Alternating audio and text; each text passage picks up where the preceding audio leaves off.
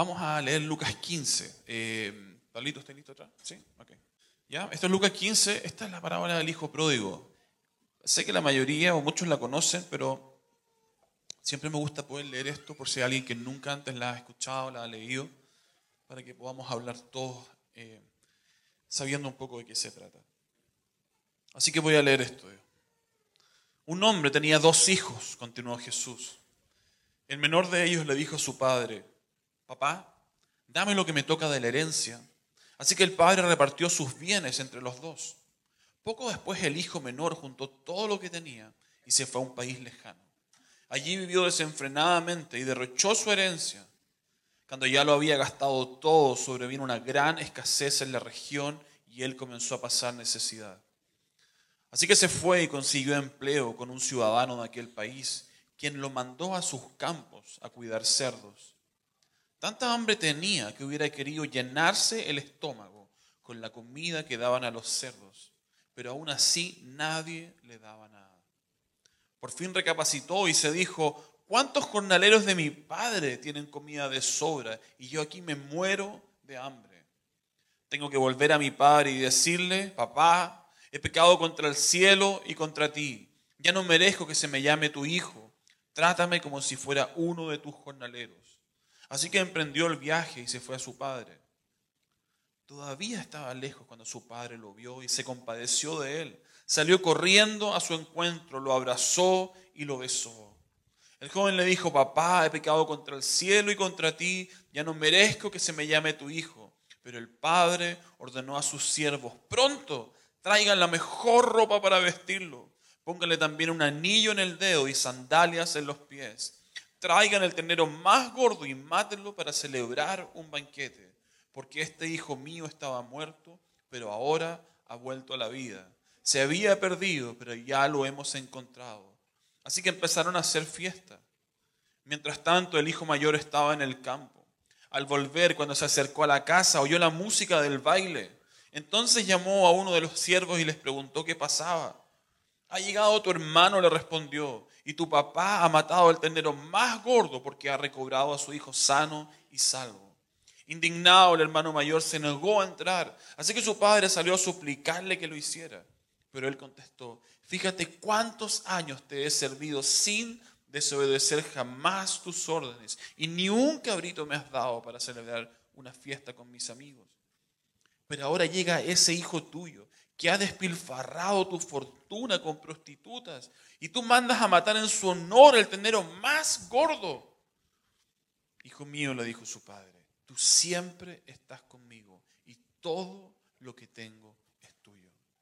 Pero teníamos que hacer fiesta y alegrarnos porque este hermano tuyo estaba muerto, pero ahora ha vuelto a la vida. Se había perdido, pero ya lo hemos encontrado. Padre, gracias por tu palabra y gracias por una historia tan, tan increíble como esta. Y te pido que en los minutos que vienen a continuación tú puedas hablarnos. Tú conoces a cada persona que está en este lugar y tú conoces la necesidad de cada persona en este lugar. Conoces sus miedos, conoces sus necesidades, conoces sus más profundos temores. Yo te pido que tú puedas traer esta mañana, esta tarde ya, un mensaje de esperanza. Oro, papá, que cuando ellos puedan verte, y mientras estamos acá y podemos experimentar tu presencia, podamos sentir una esperanza tan profunda que nada ni nadie nos la pueda quitar. Amén. Bueno, esta parábola es bastante conocida. Eh, y sí, creo que en el pasado también he predicado de esto, pero ah, yo tengo ciertos pasajes que son bien regalones, y este es uno de ellos. Y a veces hay pasajes que es necesario leer cada cierto tiempo, porque Dios nos desafía, nos habla. Y quiero poder, poder hablarles un poco de esto. Seguimos hablando en el contexto de familia, así que vamos a orientar esto hacia ese lado. Pero muy resumidamente, esta parábola nos cuenta la historia de una familia, de un padre y sus dos hijos, y uno de los hijos decide que no quiere seguir viviendo con él. Así que hace algo bastante poco común y estando todavía el padre vivo, le pide que por favor le dé la parte de su herencia. Así como le suena raro hoy día pedirle a un papá la herencia mientras el papá está vivo, aunque hay algunos papás que deciden repartirla en vida para que después cuando él no esté, los hijos no se maten entre ellos. Eh, es extraño que un hijo sea el que le pida al papá que le reparta la herencia. En esa época también era extraño. Y era un poco, era, era bien desubicado de parte del hijo haber hecho esto. Pero lo increíble es que el papá accede y decide repartir la herencia. Y dice la historia que el hijo se va a un país lejano y gasta toda su fortuna, toda la herencia que tenía en una vida eh, despilfarrando todo, en una vida libertina, es lo que dice la Biblia originalmente. Y cuando está en su peor momento y está pasando hambre y está trabajando en algo tan deshonroso como cuidar cerdos, lo que en esa época y hoy día en un judío haría, porque era algo que los hacía ritualmente impuro, y está en ese lugar sucio y hediondo, dice que recuerda a su padre. Y cuando recuerda a su padre, en su mayor expectativa, aloja la esperanza de que el papá es probable que lo pueda recibir y contratar como un jornalero, no recibirlo como un hijo porque él sabe y siente que ya eso es una puerta que se cerró, pero quizá tal vez él pueda recibirme como un jornalero en la casa. Así que decide caminar de vuelta a casa. Y cuando va para allá, se encuentra con una gran sorpresa. Antes de que pudiera hablar con su papá, su papá lo divisa a la distancia. Y su papá lo ha estado esperando desde el primer día en que se fue. Así que el padre sale y comienza a correr en dirección a su hijo. Y decide, corre, lo abraza, lo besa, le da la bienvenida. El hijo durante todo el camino está ensayando una disculpa para su papá y cuando lo ve, finalmente comienza a dar esta disculpa. Padre, he pecado contra el cielo y contra ti. Y ya no merezco ser llamado tu hijo. Pero antes que el hijo pueda seguir con su respuesta, el padre lo interrumpe. Está tan feliz de que su hijo ha vuelto que ni siquiera le interesa esta disculpa que él trae. Y el padre lo interrumpe y se da vuelta a sus siervos y les dice, vayan rápido y traigan ropa para él, traigan calzado para él y traigan un anillo para él. El anillo simbólicamente era muy importante porque era lo que solamente un hijo podía tener. Y con este anillo eran los que, con los que se firmaban todos los contratos legales. Así que el padre lo está volviendo a levantar como el hijo que era. Y finalmente está tan feliz el padre que dice, vayan y busquen el becerro más grande y mátenlo para hacer una fiesta. Esta historia es una historia increíble de amor. No me canso de leerla y de impresionarme del corazón de este padre que está dispuesto a recibir a su hijo, no importando de dónde venga y lo que haya hecho. Lo único que me falta, el versículo final que me falta en esta historia es que y vivieron felices para siempre. Y vivieron felices. ¿Dónde está este versículo final acá? Porque es como, es como un cuento todo lo que está ocurriendo. Y vivieron felices para siempre. ¿Creen que esto fue lo que realmente pasó? ¿Creen que realmente vivieron felices para siempre? Que después de todo lo que experimentó este hijo, haberse ido de la casa, haberse malgastado la plata y luego haber vuelto y haber sido recibido por su padre y haber sido vestido como un hijo nuevamente, ¿creen que realmente aprendió la lección y vivieron felices para siempre? ¿O será que este hijo tuvo algunas recaídas y decidió nuevamente salir de casa y volver ahí a un país lejano? Esta mañana estaba leyendo esto y vino a mi cabeza, vino obviamente mi historia hacia atrás.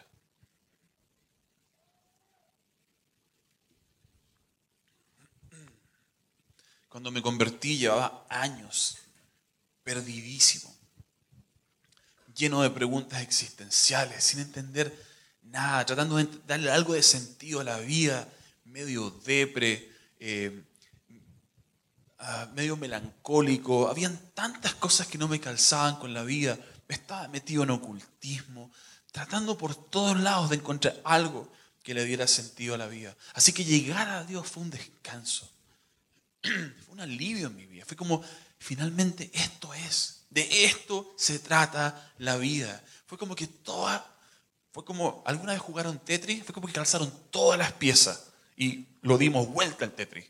Que nunca termina, pero de alguna forma lo dimos vuelta. Todo calzó perfecto. Y yo estaba fascinado, estaba con Dios y para mí estar con Él era todo lo que yo necesitaba. Así que, obviamente, despertó tal pasión por mí que busqué a Dios incansablemente y le hice una promesa a Dios. Le dije que me volvería el hombre que Él esperaba de mí y le dije a Dios que nunca más iba a pecar. Y, yo creía en esa época que realmente nunca más iba a pecar. Y qué ingenuo de mi parte eh, haber hecho una promesa como esa. Pero yo estaba tan embalado con esto de Dios que decía, no, yo ahora voy a caminar sobre las aguas en esto. Realmente voy a ser un hijo ejemplar. Eh, y le dije que nunca más volvería a alejarme de él y que nunca elegiría nada que estuviera fuera de su voluntad. ¿Cómo creen que me fue? No pasó mucho tiempo estando en la casa de mi padre cuando decidí abrir la ventana y arrancarme por la ventana a este pueblo lejano, como nos cuenta esta parábola, y a malgastar mi fortuna. Después de haber llegado a casa y después de haberme encontrado con él, no pasó mucho tiempo para que decidiera salir y volver a ir a otro pueblo lejano.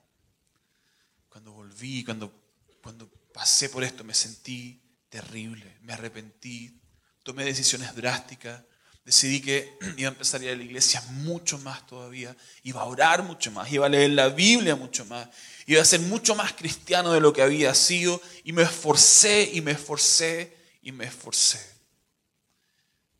Pero volví a salir por la ventana. La maldita ventana, quería clavar esa ventana porque era tan atractiva a veces. No sé qué había. Y yo volví a salir y volví a ir a ese pueblo lejano. Y cuando volví en mí y, dije, ¿qué estoy haciendo? Una vez más, me sentí terrible. Y, y mi sensación fue esta, aquí no hay nada que hacer en realidad. Esto pareciera que nunca va a acabar. Volví a la iglesia sonriendo, ah, así como todos lo hacemos, bien hipócrita, pero sonriendo grande. Estando en la iglesia nomás, así como pasando piola, ojalá nadie me pregunte nada de mi vida, tratando como si no hubiera pasado nada, eh, y quizá con el anhelo de que si me portaba bien y estaba en la iglesia y me quedaba ahí, quizá Dios me dejaría pasar las últimas andanzas que había tenido y mm, Él se olvidaría de mis salidas a estos otros pueblos. Pero la realidad es que por dentro yo sabía que este Padre no podía amarme después de todo lo que yo había hecho después de haberme recibido sucio y hediondo y yo haberme aprovechado de su bondad y su amor. Este era el sentimiento que tenía profundo en mi corazón. Y esto ocurrió tantas veces, tantas veces, que finalmente caí en una depresión profunda. Y en mi depresión, mi pensamiento era esto.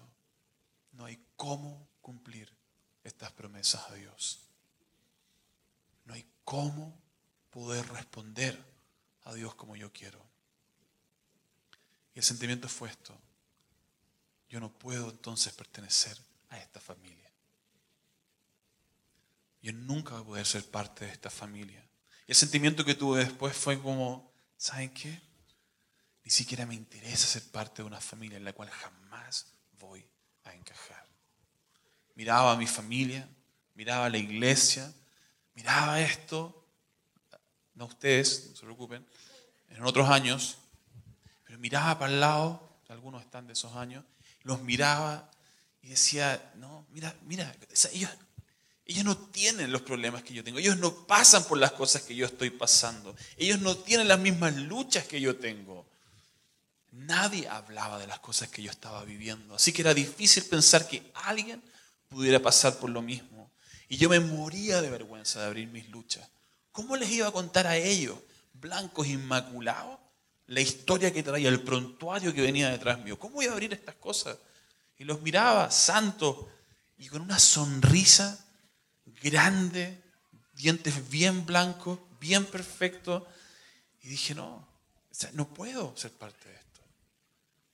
Así que me quise ir de la iglesia. ¿Por qué? Porque no era un lugar seguro. Claramente, si ellos conocían quién yo era, yo no iba a ser bien recibido en ese lugar. Así que me fui. Me fui, pesqué mis cosas, les dije no me busquen nunca más, no me llamen. Y le dije a Dios, tampoco, te corto el teléfono, quiero saber más de ti. Le dije a Roger, Roger, mira, ni se molesten en buscarme. Y me acuerdo el proceso, solo, me alejé completamente. Y apagué, apagué la cortina y apagué las luces y dije, nunca más me vuelvo a meter en esto. Pero Dios, hay alguien porfiado de Dios. Yo estaba solo, en momentos solos en mi casa, Él me comenzó a buscar. Y por primera vez comencé a escuchar a Dios hablarme. Y cuando comenzó a hablarme, comenzó a decir lo mucho que me amaba. Y cuánto quería caminar conmigo. Y me comenzó a decir que su amor era incondicional. Que no había ninguna condición para poder experimentar su amor. Así que algo pasó con Dios en ese lugar. Empezó una relación profunda de amor. Pero volver a la iglesia, no, cero opción. Ese no es un lugar seguro. Yo tenía miedo. No tenía miedo de Dios, tenía miedo de la familia. Lo que me pasaba es que estaba tan cansado de llevar una vida hipócrita, llena de máscara, tratando de ser algo que no era. Y yo decía, si yo vuelvo allá, yo no quiero seguir con esta carga, yo no quiero seguir mintiendo. Estoy agotado de seguir mintiendo de quién soy. Necesitaba realmente sacar afuera lo que me pasaba, quién yo era y cuáles eran mis luchas, mis fantasmas. Y un día Dios me desafió a volver. Y yo me congelé. Dije, ¿cómo?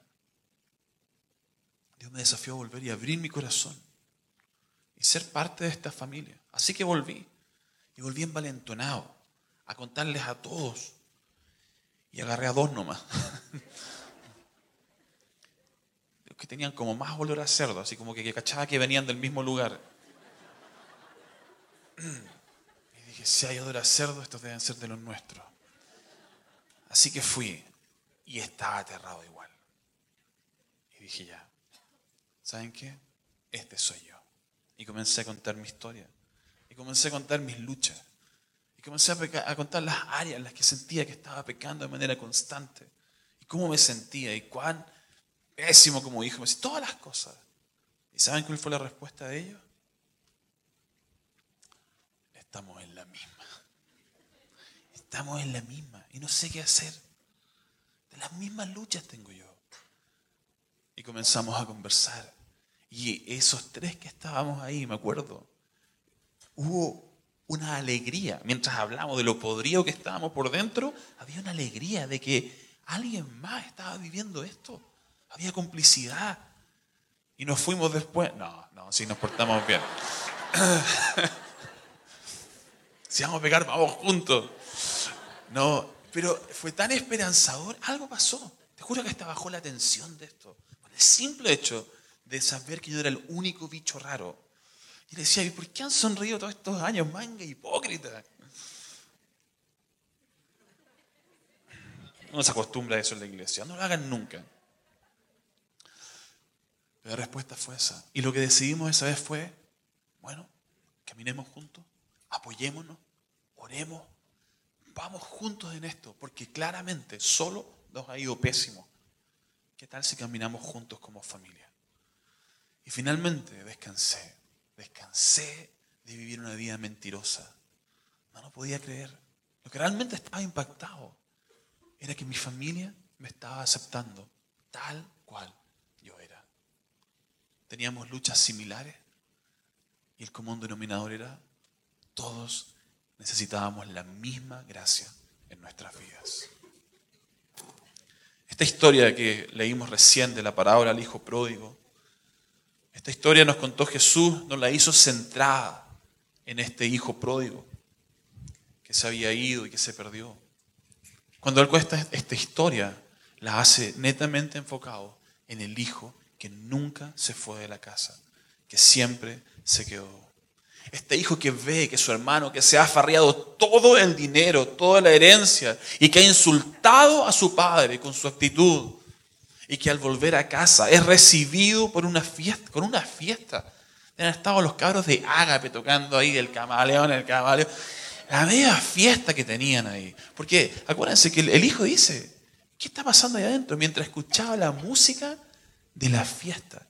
Y otra versión dice música y danza. O sea, era, era fiesta de las buenas. El mejor becerro. Yo me imagino, yo ayer estaba ahí. Y dice que escucha esto y, se indigna, se indigna. Ve que todos los derechos de este hijo que se farrió su herencia le son devueltos, como si nunca hubiera pasado nada. Y no hay castigo, no hay consecuencia por su conducta. Así que el hijo mayor hierve en rabia por esto y está indignado y no puede creer que su papá haya hecho esto. ¿Cómo es posible que no tenga dos dedos de frente para saber que este que se farrió toda la herencia tiene que ser reprendido fuertemente y no puede ser así nomás recibido de vuelta? Cuando Jesús está contando esta historia, está hablándole al pueblo. Hay una multitud de personas que lo está siguiendo y gran parte de esta gente está juzgando el mensaje de Jesús está juzgando el mensaje de amor que está entregando Jesús. Y por eso Lucas 11, antes de entrar en la parábola del hijo pródigo, está contando otras historias. Está contando la parábola de la oveja perdida. De cómo el pastor, teniendo 100 ovejas, cuando una se pierde, deja a las 99 en busca de esa oveja perdida. Y el versículo 6 dice que cuando la encuentra, llamará a sus amigos y vecinos y les dirá, alégrense conmigo porque encontré mi oveja perdida. De la misma manera hay más alegría en el cielo por un pecador perdido que se arrepiente y regresa a Dios que por 99 justos que no se extraviaron. La siguiente parábola, en este mismo capítulo de Lucas, habla de la parábola de las 10 monedas de plata y cómo el dueño de casa pierde una de estas monedas y decide prender la luz y comienza a barrer toda la casa buscando la moneda que le falta. Versículo 9, y cuando la encuentra, llama a sus amigos y vecinos y les dice, alégrense conmigo porque encontré mi moneda perdida. De la misma manera hay alegría en presencia de los ángeles de Dios cuando un solo pecador se arrepiente.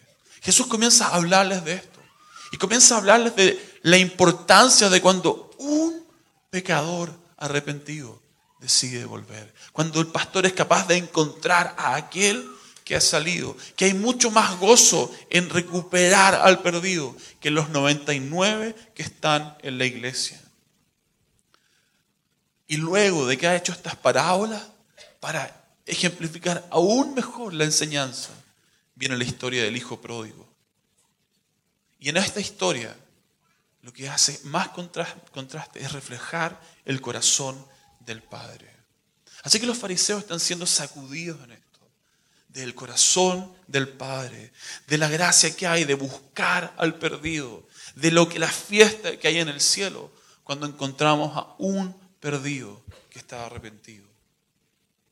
Pero no perdamos de vista algo. Jesús nos cuenta esta historia para simplemente contemplar cuán grande es el amor del Padre. Jesús está contando esta historia a los fariseos y a todos los que están escuchando para llamarles la atención por no amar de la misma forma que lo hace el Padre. Esta historia tiene un gran desafío y enseñanza y es exhortar a los fariseos a amar como el Padre ama. Esta historia tiene una gran enseñanza para todos nosotros. Hay muchas enseñanzas en esta historia, pero la enseñanza principal y el contexto en que Jesús está usando esta historia es que nos apunta cuando no tenemos el mismo amor que tiene el Padre. Cuando nos acercamos al que está perdido y no nos acercamos de la misma forma que se acerca el Padre. Cuando el Padre se regocija porque uno que ha estado perdido ha vuelto a casa. Cuando el Padre decide lanzar una fiesta y corre a abrazar a este hijo que se ha perdido. Esta historia fue un desafío a los fariseos y probablemente una bofetada a ellos. ¿Saben por qué? Porque ellos eran los hermanos mayores que nunca habían dejado la casa. Ellos eran los que jamás habían roto una regla, los que tenían una conducta ejemplar. todo esto lo hacían. Todo esto lo hacían de manera perfecta, pero aún así no conocían al Padre. Haciendo todo de manera perfecta, estando siempre en casa y nunca saliendo de ahí. La realidad es que no conocían al Padre y no conocían su corazón. Estaban lejos de amar al perdido de la misma forma que lo hacía el Padre. Eran los que miraban desde arriba hacia abajo al resto del pueblo, porque ese pueblo que estaba ahí jamás tendría la justicia y la perfección que ellos, los religiosos de esa época, tenían. El hijo mayor en esta historia es tan perfecta su actuación, es tan perfecto todo lo que ha hecho, que le da rabia ver que su hermano no es reprendido de la forma que debiera ser. Él ha hecho todo perfecto y encara a su padre por esto. Nunca me has dado nada a mí. He hecho todo de manera perfecta y tú nunca me has dado ni siquiera un cabrito. Y a este que se ha gastado su dinero con prostitutas, tú lo recibes de esta forma. El versículo dice esto, todos estos años te he servido sin desobedecerte nunca, pero tú jamás me has dado un cabrito. Pero ¿sabe lo que realmente está diciendo el hijo mayor? Cuando dice, todos estos años te he servido, la palabra original en servido es doulos, que significa esclavo. Todos estos años he sido tu esclavo sin desobedecerte y nunca me has dado nada. Y entonces el padre se da cuenta de que su hijo mayor es quien realmente ha estado perdido todos estos años. Habiendo vivido en la casa, realmente él es el que está más perdido.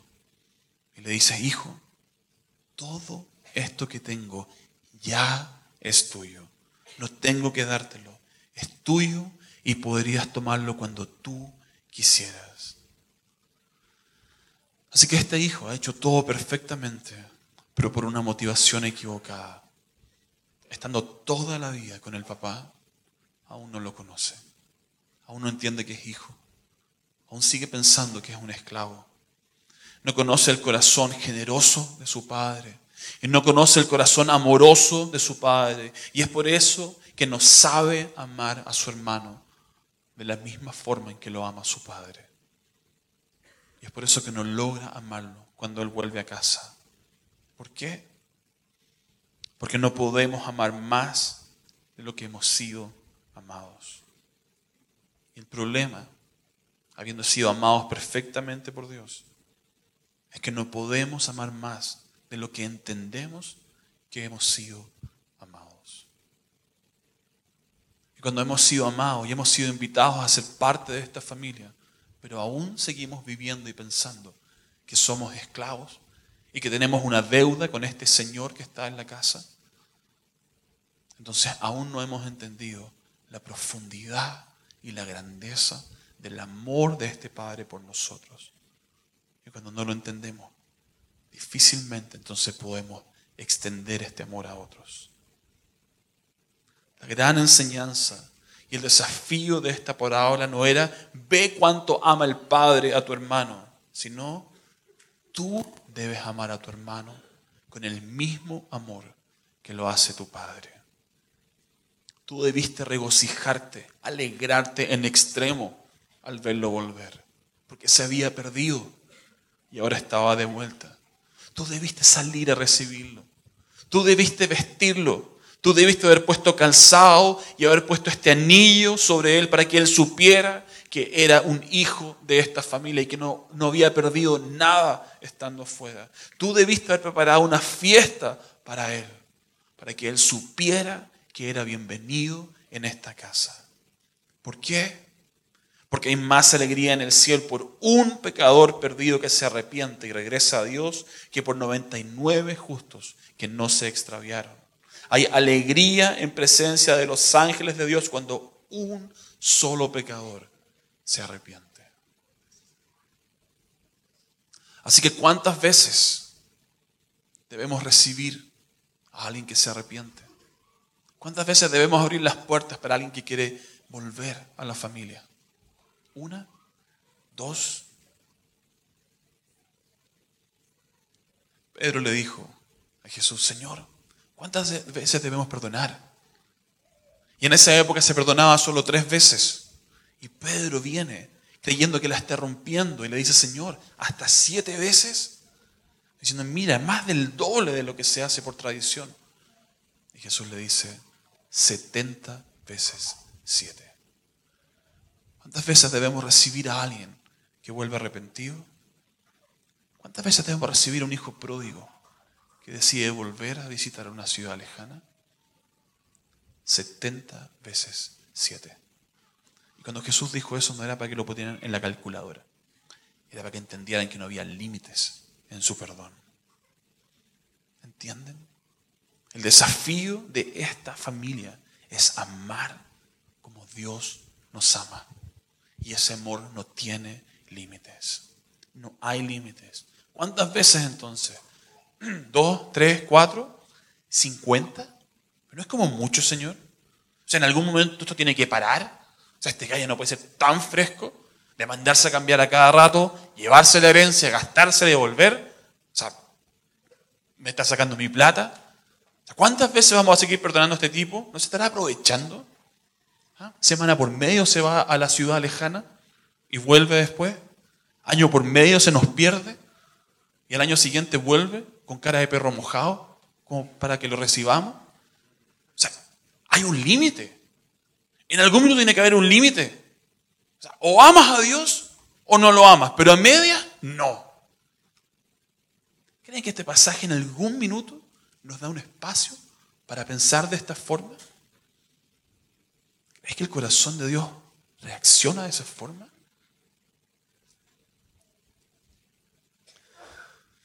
¿Por qué crees que alguien está dispuesto a dejar a Dios? ¿Por qué crees que alguien está dispuesto a tomar una conducta completamente distinta a lo que Dios nos está pidiendo? ¿Por qué crees que tú haces esto? ¿Por qué crees que estamos dispuestos de salir de la casa de Él e ir a una ciudad lejana? ¿Qué crees que nos motiva? ¿Engañar a Dios? ¿Insultarlo? ¿Mostrarle quién es el que manda en esta relación?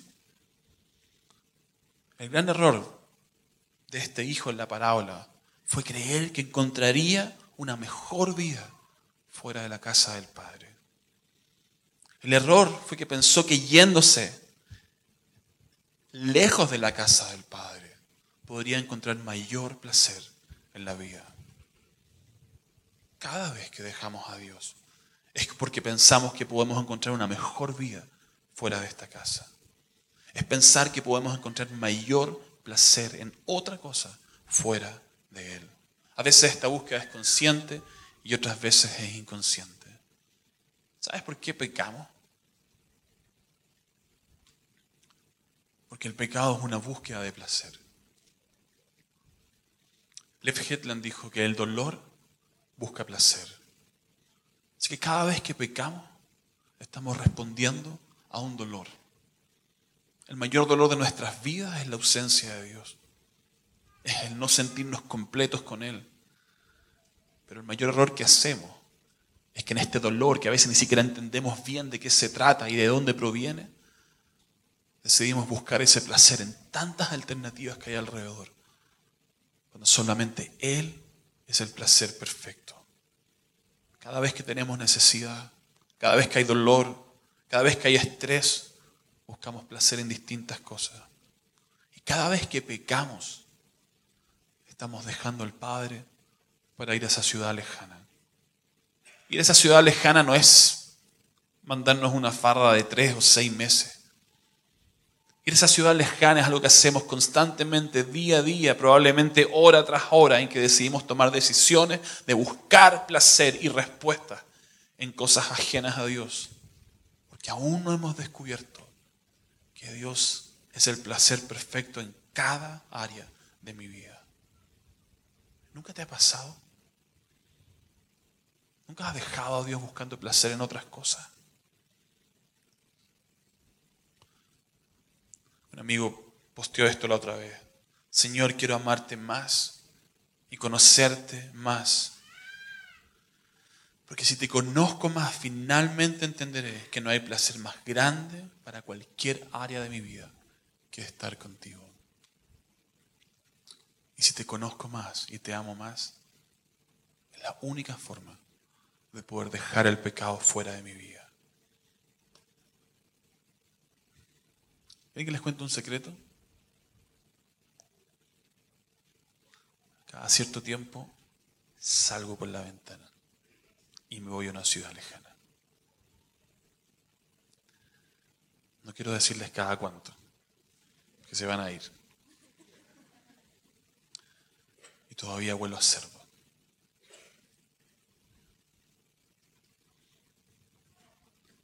Esta es nuestra realidad. Salimos, buscamos placeres fuera de Él. Y tenemos el mismo pensamiento del Hijo pródigo, que fuera de Él encontraremos mayor placer en la vida. Y volvemos. Cuando ya nada ha resultado, decidimos volver a la casa. ¿Por qué? Porque aunque lo hemos hecho pésimo, hemos visto el corazón de este Padre y sabemos que por lo menos está dispuesto a recibirnos como un jornalero. Pero cuando volvemos a casa y volvemos a la familia, lo que experimentamos es que Él nos vuelve a vestir de hijos y nos dice, nunca ha cambiado quién eres en esta casa. Por eso la familia se vuelve tan importante. Por eso tú eres tan importante en este lugar. Porque tú eres el abrazo del Padre. Nosotros somos la voz del Padre. Nosotros somos las palabras de Él y nuestra actitud y nuestras palabras son la puerta de entrada para cualquier persona hacia la presencia de Dios. Nosotros somos esa primera puerta para que alguien de tu trabajo, de tu familia, algún amigo, incluso alguien de la misma iglesia, que estando acá está completamente perdido, pueda encontrarse con Dios. Encontrar a los hijos menores en la familia es tan fácil. Generalmente los vamos a buscar afuera. ¿Cuál es el lugar que encontráis más malo? Bueno, ahí está. Pero encontrar a los hijos mayores se hace tan difícil porque están acá y están sirviendo en la iglesia. Pero están absolutamente desconectados del corazón de Dios. Iglesia, la familia es un lugar donde siempre puedes volver. Es un lugar donde nunca las puertas pueden estar cerradas. Es un lugar donde estamos unidos y estamos atados. Como decía David hace un par de semanas, estamos atados por la sangre de Jesús. Esa es la sangre que nos une. Así que ¿a dónde crees que apuntaba esta parábola cuando Jesús recién la lanzó? ¿Cuál crees que era el mensaje para este pueblo? ¿Cuál crees que era el desafío? No juzgues cuando alguien deja la familia y cuando alguien se pierde. Siempre recíbelo. Pero la primera vez nomás. ¿Ah? El perdonazo es una sola vez, después, segunda, tercera, ya, juzga nomás. Si te es un desgraciado, ¿qué vas a hacer con él? No, no. El mensaje de esta parábola es uno solo. Si alguien deja la casa del Padre, el Padre siempre queda a la espera de su regreso. El corazón del Padre queda triste anhelando que su Hijo vuelva. Y el Padre nunca juzga al Hijo cuando éste vuelve. Estos son los pasos que vemos en Él. Estos son los pasos que hay en esta parábola. Y nunca hay juicio. Juan 12:47 no he venido a juzgar al mundo, sino a salvarlo. Pero ¿sabes cuál es el mensaje más grande de esta parábola? Tú, como hermano mayor, debieses hacer lo mismo. Este es el gran mensaje. Tú eres la familia. Tú eres su familia. Y cualquiera que quiera volver a casa, tú debieras correr y abrazarlo y decirle que es bienvenido. Hace un tiempo atrás escuché una historia.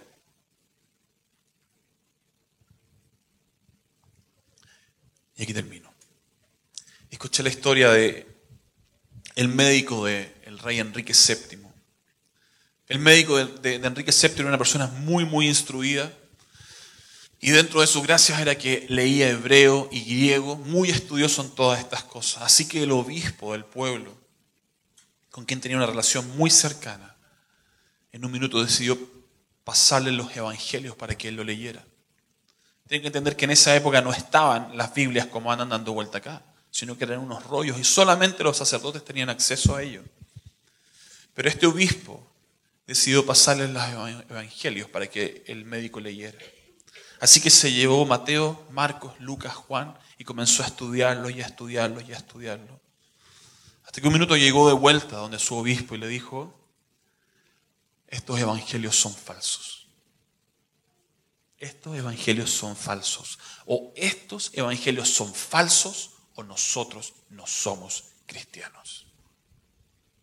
El contraste que pilló él entre lo que Jesús hizo y dijo era tan grande con la experiencia que estaban viviendo en la iglesia, que solamente estaba y cabía esta pregunta, o esto que estoy leyendo es falso o esta vida que estoy llevando es falsa.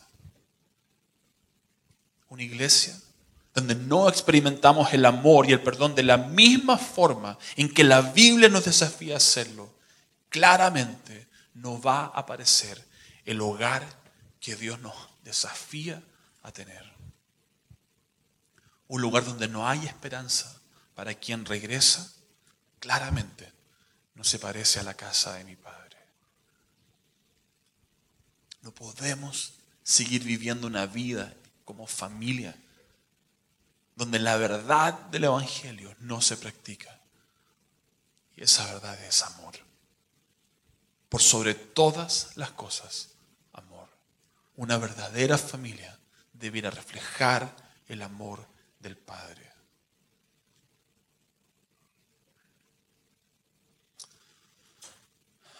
Así que si hay alguien acá alguno de estos hijos, menores o mayores. Algunos que están dando sus primeros pasos, viniendo quizá por primera vez, algunos sintiendo culpa, otros no entendiendo mucho, y otros que simplemente han estado por años sirviendo en la iglesia, pero aún no conocen el corazón del Padre. Yo quiero que sepas esto. Eres bienvenido. Eres bienvenido. Eres bienvenida no importa dónde has estado. Y no importa dónde estás hoy. No importa ni siquiera cuán hediondo al cerdo estés. Este es tu lugar. Eres bienvenido y como iglesia queremos ser tu familia y queremos caminar contigo. Nosotros abrimos las puertas para que puedas sentirte parte de esta familia y de este gran anhelo es caminar contigo. Así que mira para el lado y huele. No es muy distinto a ti. Detrás de ese perfume está el mismo aroma que tú traes. Tu historia, tu pasado. Y en este lugar nada de eso te condena. Amén. ¿Es una buena noticia? Es una buena noticia. Queremos tener un tiempo ahora, de verdad, para adorar a nuestro Dios, pero antes que eso, creo que el mensaje esta mañana ha sido bien claro, muy claro. Y el tema es que podemos identificarnos con el hermano mayor o con el hermano menor. Pero el tema es que ninguno de los dos realmente tenía una relación con su padre. ¿Hay alguien esta mañana que se identifica con el menor? ¿Eres un pródigo que está volviendo? ¿Eres alguien que está viniendo de nuevo a la comunión? ¿Hay alguien más? Levanta tu mano. Si hay alguien más. Si eso es así, si te sientes así, yo quiero invitarte a venir aquí adelante porque queremos orar por ti. Y queremos decirte, como dijo el predicador esta mañana, estás bienvenido. Y si hay alguien que se siente como el hermano mayor, este que es como que ha trabajado arduamente por la causa, por el ministerio, y es como que este Dios que has creído, tu Padre, nunca te ha dado un corderito para celebrar, pero Dios hoy día te dice, yo soy tu papá, y lo que tengo es tuyo. Y de aquí en adelante puedes servirme, pero yo estaré contigo y voy a darte cualquier cosa. ¿Alguien se siente identificado con ese hermano mayor? Si eso es así, venga aquí y vamos a orar por ti. Gracias Señor. Gracias Señor. Amén. Cierra tus ojos ahí atrás o aquí adelante. Extiende tus manos porque vas a recibir impartición del Espíritu Santo esta mañana. El Espíritu ya se está derramando aquí. Ya está tocando. Gracias Señor. Los que están atrás, al ser familia, extiende tus manos a los que están adelante, sencillamente para que el Espíritu de Dios los toque, los restaure, los levante. Gracias, Señor.